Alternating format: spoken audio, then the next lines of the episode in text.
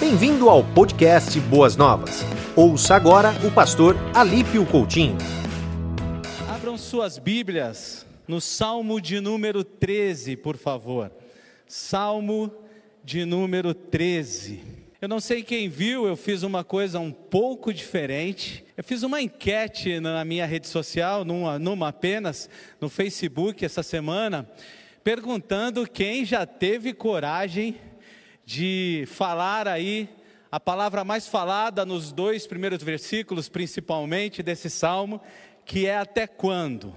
E muitas pessoas participaram, muitos testemunhos, foi muito legal. Mas eu acho que minha tese está certa. A minha tese é que no relacionamento com Deus, quando os dias são difíceis, provavelmente seremos muito protocolares. Relacionamento com Deus, nos dias difíceis, geralmente teremos muita dificuldade de dizer para Ele claramente o que estamos sentindo. Teremos muita dificuldade de rasgar o nosso coração e falar de fato o que estamos sentindo. Às vezes a gente até diz assim: ah, eu estou meio longe de Deus, meu coração não está fazendo a vontade dele, mas já estou correndo para lá. A gente sente coisas terríveis nos dias difíceis, que eu acho que culturalmente, talvez, povo brasileiro e talvez pela nossa teologia, a gente às vezes tem vergonha de falar para Deus o que a gente está sentindo de verdade, o que está de fato no nosso coração, o que estamos sentindo lá no profundo da alma. E hoje eu quero ler o texto de um homem corajoso. Eu quero ler o texto de Salmo 13, o salmo do nosso querido rei Davi, o salmo que não sabemos o contexto. Os melhores comentaristas dizem assim: melhor não arriscar o contexto. Alguns arriscam, mas os melhores comentaristas dizem assim: olha, não temos a mínima ideia do contexto. Talvez porque esse salmo é o salmo de todos nós nos dias difíceis. Talvez porque esse contexto serve para todo mundo nos dias mais difíceis da vida. E o tema da minha mensagem hoje é: até quando? Alguém já disse isso alguma vez para Deus? Está com medo de ser fulminado se confessar isso? Vamos a, ao Salmo, vamos à reflexão sobre esse tema. Salmo de número 13 diz assim, a partir do verso 1: Até quando, Senhor, para sempre te esquecerás de mim? Até quando esconderás de mim o teu rosto? Até quando terei inquietações e tristeza no coração dia após dia? Até quando o meu inimigo triunfará sobre mim? Olha para mim e responde, Senhor meu Deus, ilumina os meus olhos, ou do contrário, dominarei, dormirei o sono da morte. Os meus inimigos dirão: Eu o venci, e os meus adversários festejarão o meu fracasso. Eu, porém, confio em teu amor. O meu coração exulta em tua salvação. Quero cantar, quero cantar pelo bem que o Senhor me tem feito. Vamos orar? Obrigado, Pai, pela tua palavra. Ela é sempre viva e eficaz. Que ela cumpra o seu papel em nossos corações nessa noite, pelo teu poder, em nome de Jesus. Amém. Como eu disse, esse é um salmo de Davi, e nos salmos eu gosto muito de uma expressão de um escritor que ele é extremamente devocional, mas ele escreve um, um livro que é meio que uma teologia do Antigo Testamento para leigos. Ele escreve o livro A Bíblia que Jesus lia, Philip Yancey. Eu não sei quem já leu esse livro. E Philip Yancey diz, né, analisando todos os livros do Antigo Testamento, ele fala sobre os Salmos algo muito interessante. Ele diz que os Salmos, diferente de quase tudo que é escrito na Bíblia, são como cartas dos homens para Deus, expressão dos seus momentos, verdades dos contextos em que estão vivendo. São pessoas vivendo as suas lutas e sem medo e sem vergonha, derramando isso diante de Deus. O Salmo 13 é o salmo de uma alma aflita, irmãos, uma alma angustiada,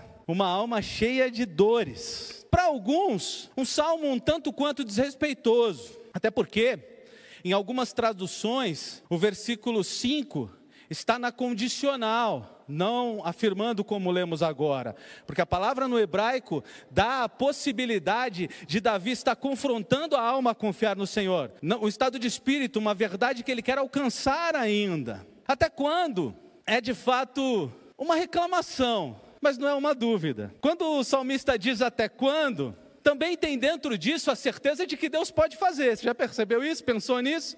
Até quando? É alguém assim, tipo, vai demorar muito, mas eu não creio que seja uma expressão desrespeitosa. Talvez cansado de esperar, o salmista traz essa pergunta, traz essa palavra por quatro vezes nos dois primeiros versículos. Talvez pelo seu intenso sofrimento, pela sua intensa luta, pela sua intensa dor, ele se sente perturbado. E quem nunca, né? Perturbado pela aparente indiferença de Deus, pelo aparente silêncio de Deus, pela voz de Deus que não fala no momento que talvez ele mais precisava. Antes de continuar, vocês já passaram por isso? Já verbalizaram essa frase? Já perguntou até quando?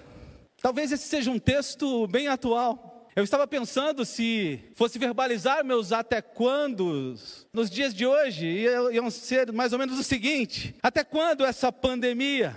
Até quando esse isolamento? Quanto tempo vai demorar para eu poder abraçar os nossos idosos, o meu pai? Até quando esse nível de estresse emocional? Até quando tantas mortes? Até quando? Ou até onde isso afetará as pessoas? Quantos sofrerão ainda por esse tempo que estamos vivendo? Oh Deus, responde-nos. Talvez olhando para os dias de hoje, teríamos os nossos até quandos para colocar diante de Deus. Então, irmãos, até quando é bem atual, não só para o salmista, não só para os dias de hoje, mas para alguns de vocês e para mim também, olhando para a nossa individualidade. Falei do coletivo, falei dos dias de hoje, falei do salmista, mas eu posso falar de você. As pessoas enlutadas, que ainda não se sentiram consoladas, estão chorando e dizendo: até quando eu vou continuar chorando a perda dessa pessoa que eu amo tanto, ou que eu amei tanto? Pessoas vendo suas finanças ruir, os dias maus, elas estão gritando a Deus: Deus, até quando? As minhas reservas estão acabando, as minhas, as minhas reservas acabaram, até quando a minha situação financeira vai viver isso? Gente, sendo injustiçada, tem gritado: até quando tanta injustiça? Alguém aqui já foi injustiçado? Se tem algo difícil de atravessar, se tem situação difícil de atravessar, é essa. E aqueles que estão orando pela conversão de alguém? Posso pedir para levantar a mão? Você está orando pela conversão de alguém há muito tempo? Você deve estar falando até quando, Senhor? Qual será o dia que eu vou ver essa pessoa rendida a Ti? Qual será o dia que eu vou ver essa pessoa prostrada te adorando? Talvez seja a oração de pessoas solitárias querendo casar. Até quando, Senhor? Até quando ficarei só?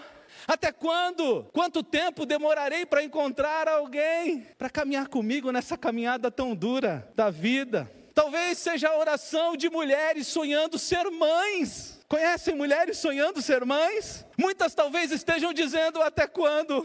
Algumas, como Ana, dai-me filho, senão morro. Talvez pessoas traídas, sentindo ainda a dor da traição, estão dizendo: até quando essa dor no meu peito? Alguém que ficou rotulado por um erro, um pecado, por uma circunstância, que nunca mais ninguém esqueceu, Toda vez que alguém olha para ele e diz assim: Olha, esse é aquele que cometeu aquilo, talvez seja você dizendo: Até quando eu vou carregar esse estigma nas minhas costas, na minha vida? Até quando eu vou sentir a dor disso que aconteceu há tanto tempo atrás? De pessoas que lutam contra graves enfermidades, pessoas dizendo: Até quando, Senhor? O Senhor é poderoso para dizer: Seja curado, levanta-te, anda. Mas até quando? Quanto tempo? De pessoas que não aguentam mais a injustiça, a injustiça social, a injustiça política, a injustiça deste país, a vergonha que é criminosos não sendo presos, pessoas não aguentam mais isso, tem gente desesperada com isso, dizendo: Senhor, até quando? Até quando? Alguns chorando pela impunidade. E por tantos outros problemas que você sabe e que talvez eu não tenha citado aqui. Eu acho que Assim como o salmista, todos nós temos os nossos até quando? Todos nós temos questões que estamos não tão passivamente, a maioria de nós, aguardando alguma resposta. O profeta Abacuque também usou essa expressão, você sabia? Abacuque também diz até quando, lá no capítulo 1, versículos 2 a 4. Você pode ler na sua casa com calma. Muito direto e sem diplomacia, ele apresenta a Deus as críticas, desculpe, as lamentações do seu povo. Ele diz até quando esse nosso povo vai sofrer, até quando a impunidade, até quando nações estrangeiras vão nos oprimir, até quando a corrupção, até quando a injustiça. Até quando os injustos prosperarão e trarão ainda mais injustiça, né? Injusto prosperar nos parece ainda mais injusto. Não sei se vocês entenderam aqui a formulação da frase. Até quando o Senhor usará o ímpio para punir o justo? E Deus disse para ele: Olha, não acabou não, Babilônia vem aí. E eu fico pensando na cabeça de Abacuque, né? Mas ele digeriu tudo isso. E foi ele que escreveu: Ainda que a figueira não floresça, e o fruto da, fruto da vide minta, eu louvarei o Senhor. Eu exultarei no Deus da minha salvação. Abacuque, Davi, colocaram para fora questões que eu acho que a gente não tem muita coragem de verbalizar, como disse no começo. Muitos falam sobre isso só escondidos. E por isso, de, pro, de, propósito, eu coloquei na minha rede social essa semana. Quem aqui já teve coragem de dizer para Deus até quando? Muitos testemunhos lindíssimos, obrigado por aqueles que participaram lá. Outros têm medo de colocar para fora, mas sentem vontade. E outros mais ousados já tiveram momentos assim. O fato é que Davi, Abacuque e tantos outros personagens, como Moisés, que diz: Senhor, eu não sou capaz de liderar o povo. Essas pessoas rasgam a sua humanidade diante de Deus colocam diante de Deus os seus sentimentos mais verdadeiros, colocam diante de Deus a verdade do que está sentindo o seu coração. E os nossos heróis também tiveram os seus. Até quando? Alguns na prática, como Pedro andando bem sobre as águas, mas olhou para o vento, olhou para a tempestade e afundou. Outros na prática também, como Tomé. Tomé teve o seu momento de incredulidade e quis tocar nas feridas de Jesus. Jesus, como pregou bem o pastor Adalbérico aqui, em sua humanidade, no Getsemane, ele diz assim: A minha alma está abatida. Verbaliza, coloca para fora, fala o que está sentindo. Eu falei sobre Ana querendo ter filho. É bonito olhar aquela cena e ela chorando diante de Deus e dizendo: Dai-me filho, senão morro. Colocando para fora o que de fato estava no seu coração. João Batista, antes de morrer, precisou ter certeza de que Jesus era o Messias. E assim é, assim é o nosso coração. E o nosso Deus não é alguém que quer protocolos no relacionamento, ele quer verdades. Interessante, uma vez eu brincando com as crianças, dois filhos e o sobrinho subiram no beliche, não façam isso em casa. E eu dizia, pula no colo do pai. E o primeiro filho pulou no meu colo, todo feliz, saiu todo empolado, né? Já viu o menino quando apronta uma dessa. O meu outro filho também pulou no meu colo, pulou do beliche, pulou no meu colo. O sobrinho, ai tio, Estou sentindo uma dor na perna. Está doendo aqui, tio, não dá para brincar mais. E eu entendi que ele foi protocolar comigo. Ele não conseguiu expor para mim o seu medo, porque eu não sou o pai, eu sou o tio. E às vezes a gente tem medo de rasgar diante de Deus o nosso coração, mas quando fazemos isso, esquecemos que Deus quer conosco diálogo aberto, Ele é Pai, Ele quer ouvir as questões do nosso coração, Ele está aberto, Ele está aberto a ouvir de verdade sobre como você está se sentindo a respeito de qualquer coisa na sua vida. Entenderam até aqui, meus irmãos? Ficou claro para vocês até aqui? O salmo, ele é muito forte, porque Davi, ele tem três coisas que abatem a alma dele. E eu vou falar das que tem no salmo e você pode ter outras. Enquanto vou falando do que levou Davi a fazer, levou Davi a fazer a pergunta até quando, você de repente pode se identificar, são as mesmas questões, mas de repente não, são outras questões, e eu quero que você vá refletindo sobre a sua vida. Não é para pensar no irmão que não está aqui, mas é para olhar um pouquinho para a sua vida e o seu coração. O que é que faz com que Davi faça essa pergunta? A primeira coisa é o aparente silêncio de Deus. Quando parece que Deus não responde, ou quando Ele não responde, eu, você acha que Deus responde sempre? Sim ou não? O aparente silêncio de Deus, eu vou deixar essa pergunta no ar, não vou responder não, tá? Vamos conversar aqui e vamos ver se o texto responde isso para vocês. O aparente silêncio de Deus faz com que Davi sinta o desejo de perguntar até quando. Versículo 1: a parte C do versículo diz assim: Até quando esconderás de mim o teu rosto? Deus silencia muitas vezes? Sim. Eu tinha um pastor que dizia assim: Deus sempre responde. Ele diz sim, ele diz não e ele diz espera. E eu ficava atordoado, porque eu falava, eu não ouvi nada, nem sim, nem não. Será que é o jeito dele dizer espera, é não falando? Será que é? Mas Deus, para mim, na minha verdade, às vezes ele silencia. E às vezes, quando silencia, imagina um coração agitado e ansioso como o meu. Vou falar mal de mim aqui, porque devem ter pessoas parecidas comigo aqui. Adivinha? Imagina um coração agitado e ansioso como o meu, que quando a esposa não responde uma pergunta minha, eu fico bravo. Eu falo, por que você não está me respondendo? Imagina com Deus. Às vezes ele faz um silêncio pedagógico, o silêncio dele nos ensina. Outras vezes, esse silêncio é porque a gente não vai entender a resposta. Outro exemplo bem familiar, esses dias descendo a serra, era chuva, muita chuva e o tempo muito fechado, neblina. Eu desci pela Anchieta ou pela Imigrantes? Pela Imigrantes. E a minha filha dizendo assim: pai, eu entendo que a gente está indo na casa da avó. Mas eu não entendo porque sempre tem um caminho diferente. Então, quando eu vou de dia, eu passo num caminho que é um pouco mais arriscado. Quando eu vou de noite, eu faço um caminho onde está mais iluminado. Deus é mais ou menos assim com a gente. A gente sabe que está indo para o céu. Às vezes ele não conta para a gente o caminho, entenderam? Às vezes ele não diz por onde ele está indo. Às vezes ele não nos conta, mas o destino você sabe, amém? Você sabe o destino? Então quando ele estiver em silêncio, só lembra de uma coisa: no teu Waze, você que é salvo, está lá, céu, amém ou misericórdia? Está escrito lá no teu Waze, está lá, eu sou mais antigo, está lá no GPS. Quem lembra aí? Misericórdia, estou ficando velho. Davi, queridos, estava ansioso e culpou a demora, o silêncio de Deus pela sua ansiedade, pelo seu momento, pela sua luta. O silêncio de Deus deixou Davi extremamente ansioso.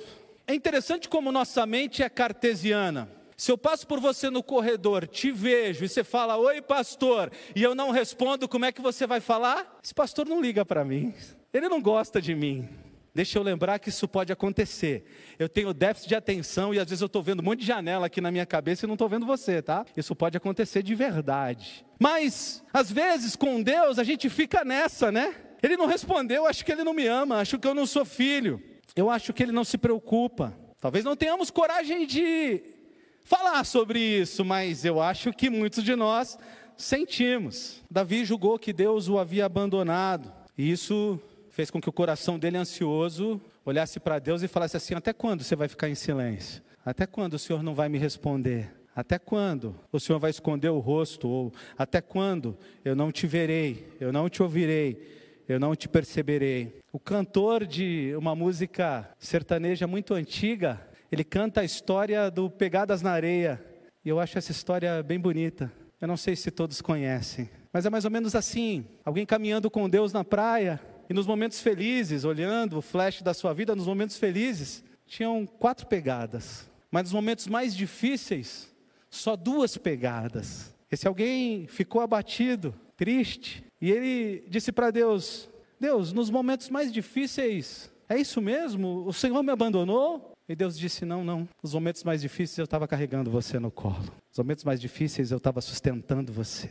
Nos momentos mais difíceis você talvez não tenha percebido, mas não eram as tuas pegadas, eram as minhas que você via marcada lá. Mas às vezes a gente sente como se ele tivesse nos deixado, nos abandonado. Às vezes a gente faz perguntas como a do salmista: Senhor, o Senhor se esqueceu de mim? Lá no fundo do nosso coração. Talvez é o que eu disse, no nosso relacionamento protocolar a gente não tem coragem de dizer, mas às vezes no fundo do coração essas perguntas brotam. Não vês a minha angústia? Não sabes que eu estou muito aflito? Por que não posso sentir o seu rosto perto de mim? Será que me abandonaste? Será que estou caminhando sozinho? O aparente silêncio de Deus fez o salmista questionar o relacionamento que ele tinha com Deus. A minha dica, a minha dica é o seguinte: respeite o motorista, respeite quem está dirigindo a sua vida, respeite que ele sabe onde ele está te levando, mesmo que ele não esteja respondendo, ou mesmo que você não esteja ouvindo a resposta. Acredite, Deus não te deixou. Amém, meus irmãos? Deus não te abandonou. A segunda questão que mexia com o coração do salmista, e como eu disse, as suas podem ser outras, era a luta com as próprias emoções. Então, primeiro, ele se sente é, sozinho, não sente Deus respondendo. E segundo, ele, versículo 2, ele se sente com as emoções inquietas, turbilhão dentro dele. Diz assim: o versículo 2, a primeira parte: Até quando terei inquietações e tristeza no coração, dia após dia? As inquietações, as tristezas, a, a, ansiedade fez um turbilhão dentro dele e ele começou a lutar entre dois pensamentos: o certo e o errado, que é a luta de todos nós. O certo seria esperar confiantemente em Deus. O certo era seria esperar que as coisas iriam acontecer no tempo certo. O certo seria dizer: Deus sabe o que está fazendo, Ele sabe, Ele, ele, tá, ele, ele tem a direção da minha vida, Ele é Senhor sobre ela, Ele sabe o que está fazendo. O certo seria confiar em Deus de olhos fechados, nunca desconfiar da Sua soberania. Mas as nossas emoções, às vezes, gritam o errado. E quando não temos resposta de Deus, aparentemente, elas começam a atrapalhar. E aí a gente perde a primeira coisa que Jesus disse que daria, uma das coisas, na verdade, que Jesus disse que daria. Ele disse: Deixo-vos a paz. E quando a gente está um turbilhão de emoções, a gente perde. Já experimentou perder a paz?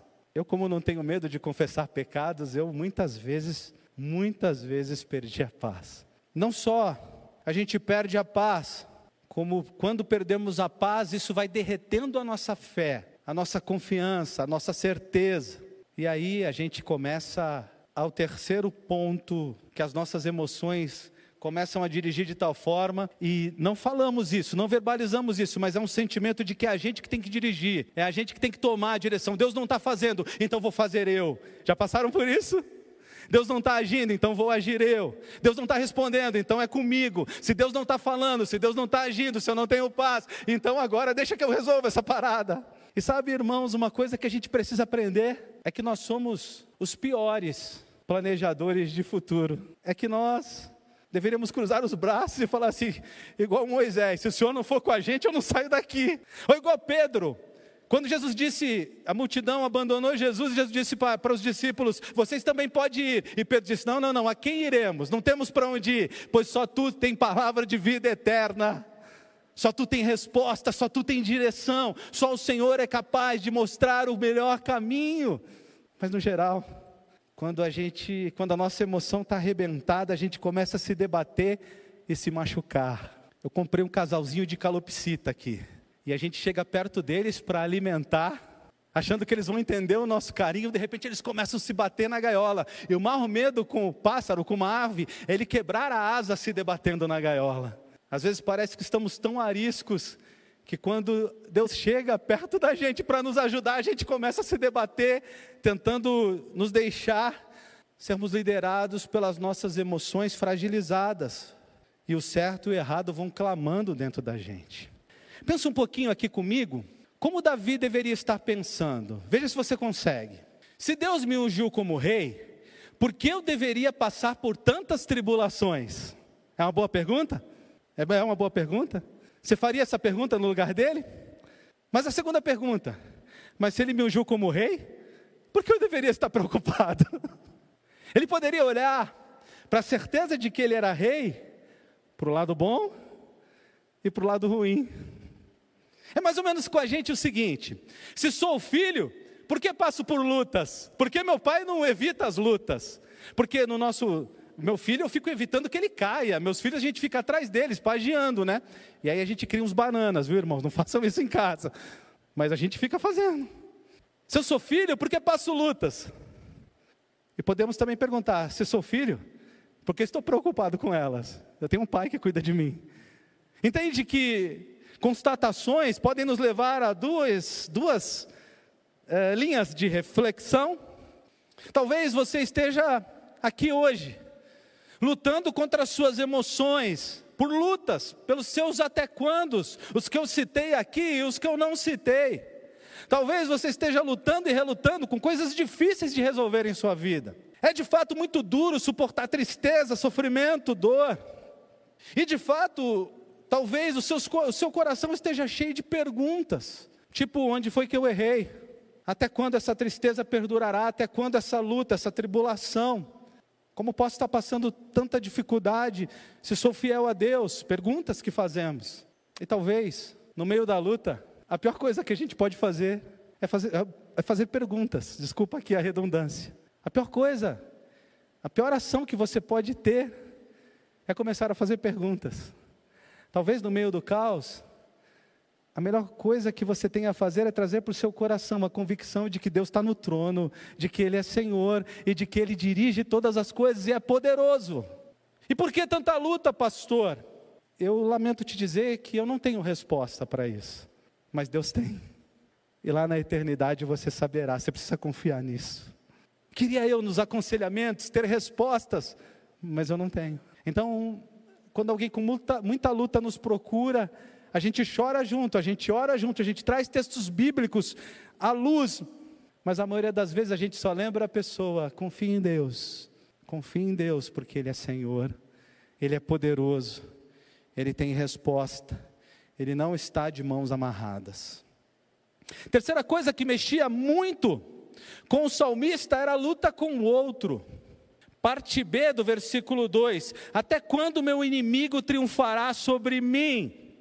Até quando tanta perseguição? Até quando durará a ação do meu inimigo? Sem que o Senhor faça alguma coisa. Lidar com inimigos não é fácil. E às vezes os temos de graça. Na verdade, às vezes não somos inimigos de ninguém. Pessoas se tornam nossas inimigas e começam a ferir a gente. E quando isso acontece, a gente começa com perguntas também. Por que tanto ódio? Tanto ataque, tanta vontade de me destruir e de me ferir? Por que tanta perseguição? Por que essa pessoa está fazendo isso comigo? É engraçado que, invariavelmente também, às vezes não temos respostas. Davi era alguém experiente para falar sobre isso, porque ele era ungido e foi perseguido por um ungido. Ele foi perseguido por Saul. E ele entendia bem às vezes um irmão em Cristo me diz de outro irmão em Cristo que está ferindo ele. Eu lembro de Davi. Davi era ungido e foi perseguido por outro ungido. Às vezes os nossos irmãos nos ferem mesmo, porque de fato não sei, mas às vezes isso acontece. Eu lembro de um pastor, quando eu era presidente da ordem, que muitas vezes ele chorava para mim e dizia: Pastor, a igreja deixou tantas marcas no meu coração, que eu não sei quando eu vou estar pronto quando eu vou estar pronto para ser pastor de novo e para amar um rebanho de novo. A igreja de Cristo às vezes fere. Não é o caso de boas novas, graças a Deus, louvamos a Deus por boas novas. Mas Davi, eu disse, era experiente, o próprio filho o perseguiu. Às vezes um familiar te feriu, alguém que você não esperava. Para os familiares a gente abre a guarda e aí a gente apanha, se machuca. E talvez você esteja aqui hoje perplexo, entristecido, porque alguém alguém que deveria te amar, alguém que deveria cuidar de você, alguém sem mais nem menos, começou a te ferir, te machucar, e as suas emoções talvez estejam esfaceladas. Alguém que você não esperava, alguém que você nunca imaginou.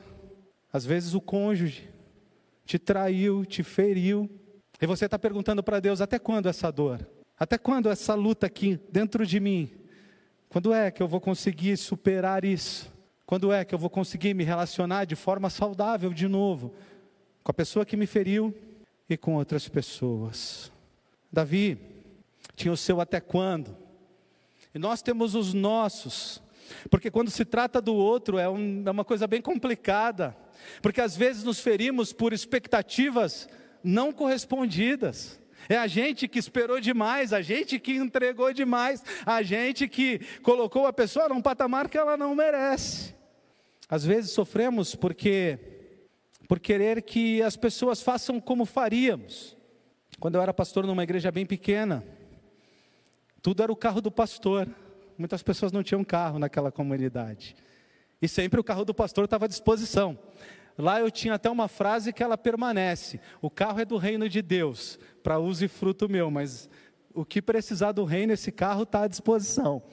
Continua valendo, viu, irmãos?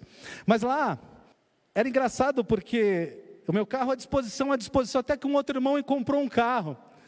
Até o dia que meu carro quebrou e esse irmão, né, sempre usou o meu carro para tudo. E eu falei para ele: Olha, meu irmão, Hoje sou eu que preciso. Eu tinha expectativa, mas ele disse: carro, dinheiro e mulher. Conhece essa frase? Conhece? Não se empresta. Às vezes a gente fica frustrado. Mas a gente fica frustrado porque nós esquecemos que pessoas falham. Porque às vezes somos exigentes demais com o outro. Quando alguém vem reclamar de alguém que feriu muito, eu pergunto: essa pessoa já foi sua amiga? Muito, pastor. E eu pergunto: quantas coisas boas ela te fez antes de te ferir? Às vezes trazemos para o nosso coração só o episódio ruim, só o dia triste, só o que marcou negativamente. E aí a gente fica nos até quando de nossas vidas. Talvez você até foi ferido por alguém que te inferiu sem intenção. Porque é interessante como a gente parece querer ler o coração do outro. Parece que a gente tem raio-x de emoção, de entendimento do que vai no coração e na mente.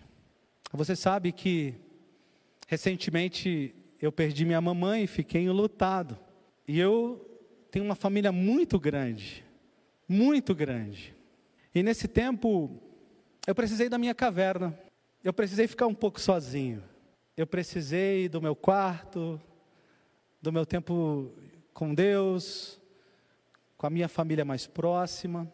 E eu percebia que a minha família não estava muito preparada para esse meu afastamento. Às vezes a gente espera demais, às vezes a gente fere sem querer. E é por isso que nos relacionamentos a gente precisa ser mais amoroso, mais cauteloso e mais atento, porque senão a gente vai cobrar demais de pessoas que às vezes não têm para dar. Irmãos, eu vou caminhar para encerrar e vou fazer um dia aqui a parte 2 do Até Quando. Eu ainda tinha muita coisa para falar. Engraçado como hoje eu me perdi no tempo aqui. Mas é porque talvez eu hum, como nunca, estou me sentindo sentado no sofá da minha casa batendo papo com vocês. Abrindo o coração e conversando sobre Davi, sobre mim, sobre vocês. Isso talvez tenha me feito ter que deixar um pouco o que eu queria dizer. Mas então eu vou para a nossa aplicação daquilo que conversamos até aqui. O que aprendemos essa noite? nós aprendemos que muitas vezes temos dificuldade de falar da nossa dor, que muitas vezes temos dificuldade de verbalizar de fato o que está se passando dentro de nós, mas que Deus é Pai, a gente pode correr para o colo dele e falar exatamente o que estamos sentindo, como Davi fez e tantos outros que nós lembramos aqui. Nós vimos aqui que até quando é mais comum do que pensávamos. E vimos pessoas importantes da Bíblia colocando para fora as suas emoções e falando delas com muita verdade. Por isso eu te estimulo a fazer assim. Nós vimos aqui que quando Deus parece estar em silêncio, isso nos deixa angustiado. E que, de fato, a gente precisa confiar mais nele. A gente precisa acreditar que se ele está em silêncio, é igual diz a música, é porque ele está trabalhando, ele está cuidando da gente a mão dele continua conosco. Ele não nos abandonou pelo fato de não estarmos ouvindo a sua voz. Às vezes são os nossos ouvidos que estão tampados e a gente não consegue ouvir. Aprendemos aqui que as nossas emoções abaladas estão sempre prontas a conjecturar e a tentar nos levar para distante de Deus.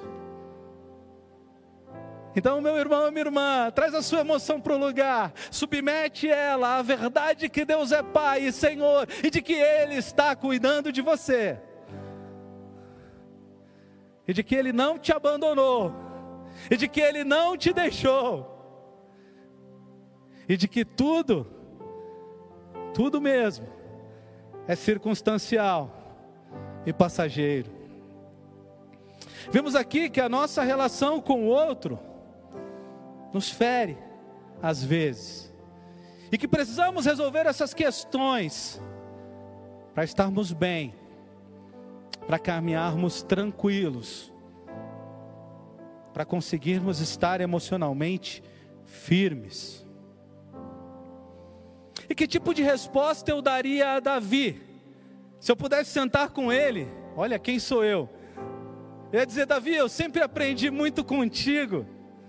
Eu sempre lendo tudo que você escreveu, eu sou abençoado. Mas eu quero lembrar o seguinte, Davi, eu entendo a tua dor, mas Deus não está distante de você, nunca esteve. É, você pode agora, Davi, ler o Novo Testamento comigo e lembrar que nada nos separará do amor de Deus.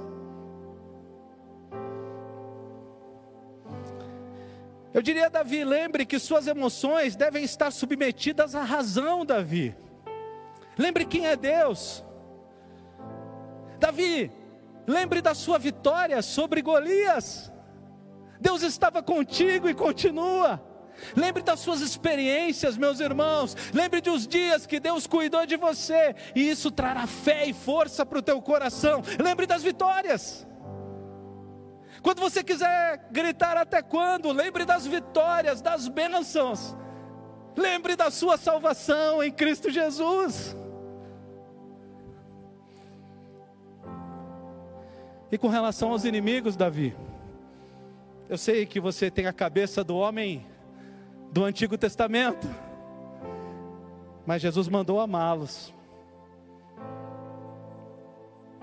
Caminhe na direção dessas pessoas, ame essas pessoas. Mostre para elas que é possível ser diferente, que é possível pagar o mal com o bem. E, e se não tiver jeito, Davi, Lembre que o juiz é o Senhor. Entregue as tuas causas a Ele.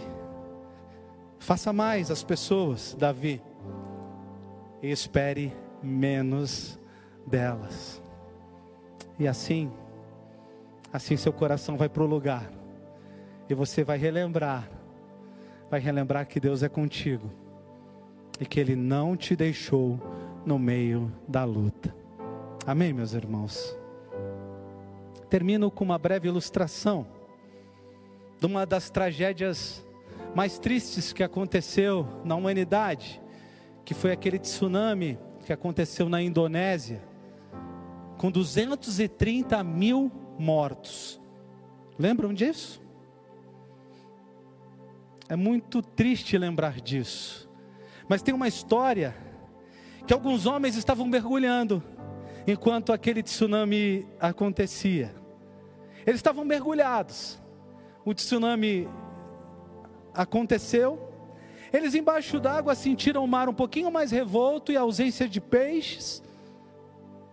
E quando voltaram à superfície, eles perceberam a tragédia que havia acontecido. O que esses homens me ensinam é mergulhar em Deus quando os tsunamis vierem mergulhar na graça dEle, na certeza de quem Ele é, e fundo com Ele, e fundo com Ele, os tsunamis da vida, eles passam, eles passam. Quando a gente está profundo no relacionamento com Ele, tudo isso passa e a gente percebe o quanto Ele cuidou de cada um de nós. Quero orar com você. Quero orar com você que tem os seus até quandos para colocar diante de Deus. E se você quiser fazer isso aqui, fique de pé no seu lugar, meu irmão. Se você quer colocar diante de Deus as suas questões hoje, para sair daqui falando dessa experiência, desse encontro que você teve com Ele e do teu coração, como foi mexido, como foi mudado, como foi tocado nessa noite. Para você sair daqui não mais dizendo até quando, mas dizendo que bom que encontrei com Deus essa noite, Ele falou comigo. Eu quero falar com você que está em casa. Você está sentado no sofá? Levanta, se você quiser, comigo nessa oração. E vamos falar com o Senhor sobre o nosso até quando. Vamos falar com o Senhor sobre tudo o que Ele falou conosco nessa noite. Vamos orar, meus irmãos. Obrigado, Senhor, pela oportunidade deste tempo contigo. Obrigado por mudar, transformar o nosso choro em alegria. Obrigado pela certeza de que o Senhor quer relacionamento profundo conosco. Podemos deixar os protocolos e te dizer, falar sobre as questões que envolvem o nosso coração. Eu e os meus irmãos temos os nossos até quando? Quando eu olho a saúde do meu filho Samuel, Senhor, há 15 anos sofrendo com dermatite atópica, eu tenho o meu até quando? Quando oro pelo meu pastor, Deus, eu tenho o meu até quando? Quando oro com cada irmão, com as suas lutas pessoais, eu coloco diante de Ti o meu até quando?